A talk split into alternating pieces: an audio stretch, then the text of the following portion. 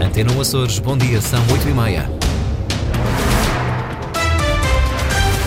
Em destaque nas notícias a esta hora. José Contente e Almo Menezes vão beneficiar das subvenções vitalícias pagas a titulares de cargos políticos. Situação dos conservatórios dos Açores agrava-se devido a obras e à falta de funcionários. No voleibol, a Fonte do Bastardo foi eliminada da competição europeia depois da derrota frente ao Galatasaray. São notícias com desenvolvimento já a seguir. Antes olhamos as máximas previstas para hoje. 14 graus Angra, 15 Horta e Ponta Delgada, 16 Santa Cruz das Flores. Edição Antena 1 Açores, jornalista Sais Furtado. José Contente e Alamo Menezes, antigos membros do Governo Regional, vão ambos beneficiar das subvenções vitalícias pagas a titulares de cargos políticos.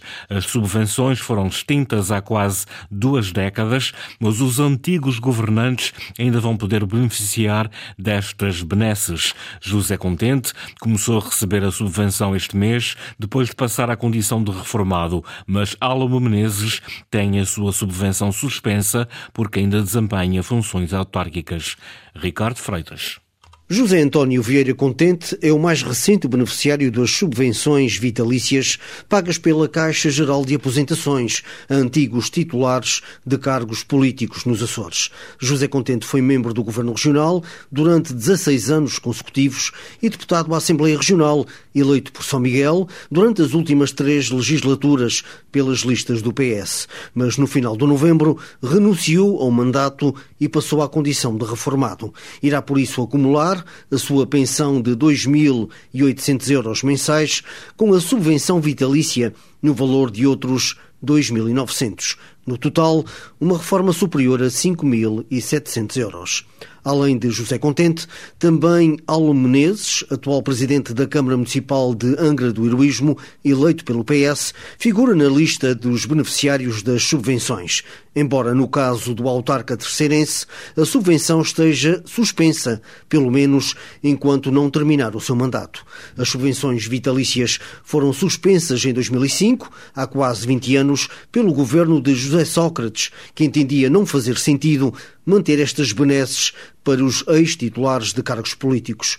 Os membros do governo e os deputados que exerceram funções depois dessa data já não tiveram direito às subvenções, mas aqueles que exerciam antes disso não perderam direito aos apoios. A lista nacional de subvenções vitalícias inclui quase 300 beneficiários, embora só 280 estejam ativas. Está a agravar-se a situação nas conservatórias nos Açores. A de Ponta Delgada continua fechada para obras obras e o mesmo vai acontecer com a da Horta. A Conservatória da Povoação encerra a partir da próxima segunda-feira por falta de funcionário. No Nordeste, devido ao volume de trabalho, é praticamente impossível pedir qualquer documento e já não aceitam serviços de urgência. O presidente do Sindicato Nacional dos Registros diz que a situação ainda se vai agravar este ano, Luís Branco. As dificuldades para formalizar um documento ou obter um registro são muitas e as conservatórias nos diferentes conselhos não estão a responder às solicitações da população.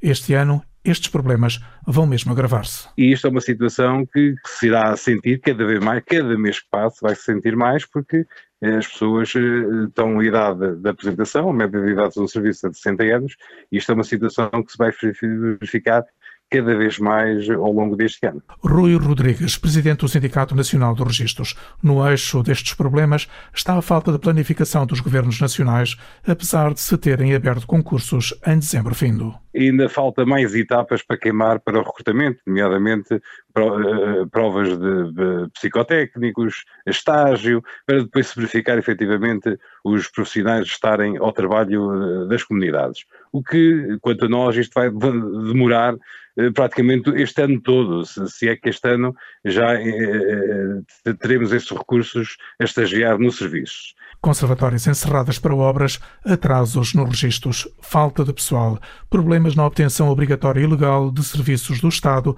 está a afetar a população dos Açores e a atrasar processos. Lançamento do concurso para a construção de dois barcos elétricos para operar nas Ilhas do Triângulo, anunciado pela Atlantic Line, é contestado pela Câmara do Comércio da Horta e pela Associação de Turismo Sustentável do Faial. Consideram que este tipo de barco pode não ser a solução necessária.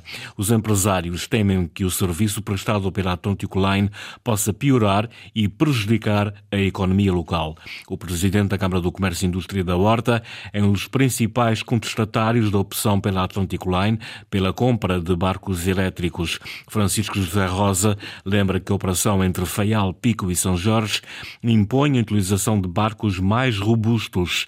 O empresário alerta também para o facto de não existir ainda uma solução técnica para o carregamento dos barcos, por exemplo, durante as curtas escalas na Ilha do Pico. Pode coincidir, eh, de alguma maneira, os dois navios, dois navios estarem a carregar portanto, nos dois portos simultaneamente. E isso obriga a que haja uma capacitação da, infraestrutura, dependendo do tipo de motorização que os navios têm, que se calhar é equivalente a quase aquilo que é o consumo normal de uma, de uma destas ilhas ou da cidade da Horta, por exemplo. Também Pedro Rosa, presidente da Associação de Turismo Sustentável do Faial, tem muitas dúvidas sobre se os barcos elétricos são de facto a melhor solução para estas ilhas e teme mesmo que o serviço e a oferta da Atlantic Line possam ser prejudicadas com a introdução destes novos navios.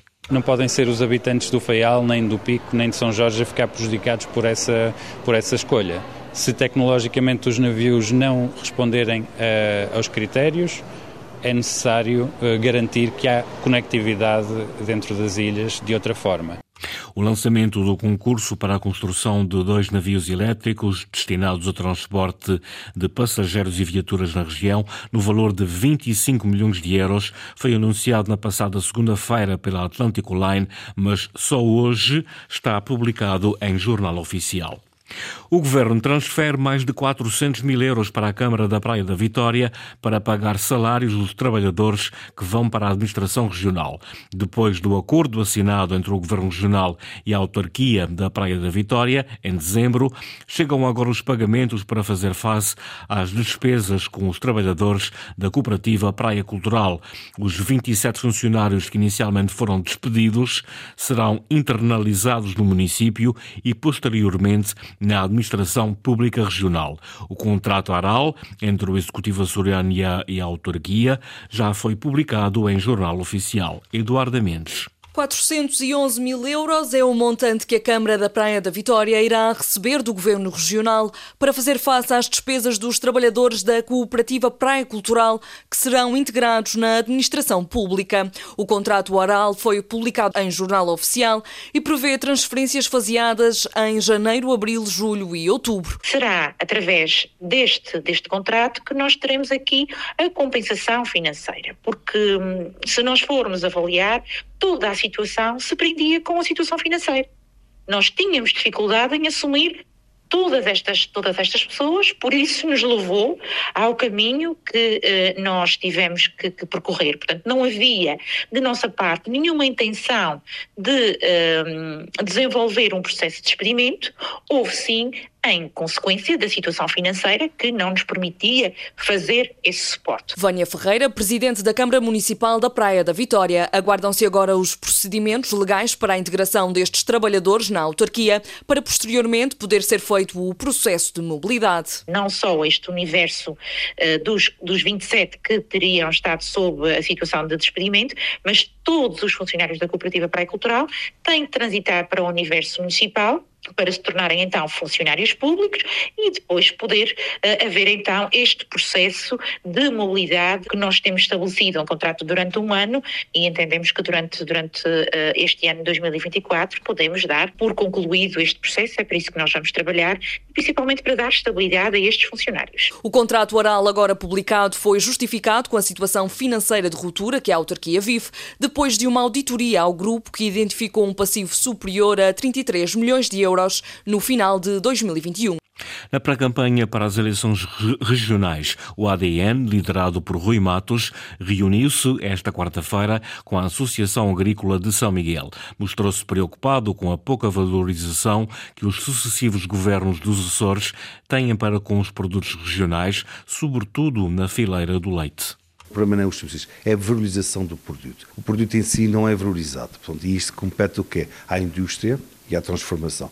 O lavrador, que é o que tem o trabalho todo de entrega o leite e quem ganha os grandes lavouros e as grandes margens de comercialização é a transformação e a distribuição. Portanto, a distribuição não só na, mesmo na parte do leite, mesmo até no, no input dos produtos agrícolas. Rui Matos, cabeça da lista do ADN por São Miguel. São mais de 9 milhões de euros o valor inscrito no orçamento da Câmara do Nordeste para 2024. No Conselho menos populoso da Ilha de São Miguel, os principais investimentos da autarquia contemplam as áreas sociais, mas também a concretização de obras apoiadas pelo Programa Operacional 2020. Linda Luz. É um orçamento realista, diz o presidente da Câmara do Nordeste. São 9 milhões 318 mil euros, divididos entre despesas correntes e investimentos para o Conselho. Uma das grandes apostas da autarquia, segundo António Soares, é a área da habitação. O maior investimento é na, nas funções sociais, nomeadamente no apoio às famílias com mais fragilidade. Eh, nós temos a estratégia local da habitação, com o protocolo que assinamos com o IRU, e que se prevê este ano um investimento de por volta de 1 milhão e 200 mil euros. António Soares destaca outros investimentos. No âmbito do Pro-Rural, eh, vamos avançar com dois edifícios, um em conservação e outro eh, a construção de um polidesportivo em Santo Antônio e vamos concluir aquilo que não foi possível do PO 2020 com orçamento próprio, que é, nomeadamente, a requalificação do mercado municipal, a zona de Largo Baixo da Ponte, e prevê-se também uma custa verba para a conclusão do, do, parque industrial. Em 2024, a autarquia vai contratar 19 funcionários. Apesar do município estar em reequilíbrio financeiro, conseguiu autorização do Fundo de Apoio Municipal, uma possibilidade abrangida também pelo Orçamento de Estado. Estamos com um quadro de pessoal muito reduzido e, eh, e é uma forma de colmatar essa lacuna e também de ajudar as pessoas e, e dar outras garantias aos agregados familiares que vão concorrer e que uh, vão ficar efetivos no quadro. O plano e orçamento da Câmara do Nordeste foi aprovado por unanimidade em reunião de Câmara e Assembleia Municipal. O documento, como vimos, mereceu a aprovação do PS. Para Manuel Amaral, único vereador do Partido Socialista na autarquia, o orçamento dá resposta aos problemas dos nordestenses. Na área, a área do investimento com maior relevância é a habitação. Do lado oposto, há verbas aplicadas que o socialista considera não terem retorno? Na parte da habitação, eles com um ponto forte. Eh, apostado na habitação, porque as casas aqui no Nordeste estão um bocadinho caras. A ver se a gente eh, consegue fixar aqui jovens aqui no Nordeste. Um ponto fraco para mim, eu não concordo, não posso concordar, que aqui eh, no Nordeste façam as festas, que se gaste a luz de dinheiro não sejam pagas. Se é um dinheiro que, não digo que não tenha dois ou três empresários do Nordeste que vejam algum dinheiro, mas uh, uh, 90% daquele dinheiro não tem retorno.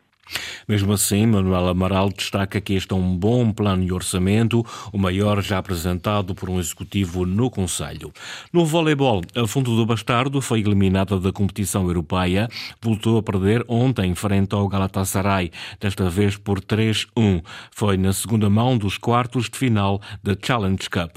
Carlos Rodrigues. A Fonte do Bastardo ainda ganhou o primeiro parcial por 25-21, mas perdeu os três seguintes por 25-23, 25-16 e 25-23, terminando assim a sua prestação europeia esta temporada. Depois da derrota na Ilha Terceira por 3-0 em jogo da primeira mão dos quartos de final da Challenge Cup, já se sabia que a emissão da equipa de Nuno Abrantes não se afigurava fácil.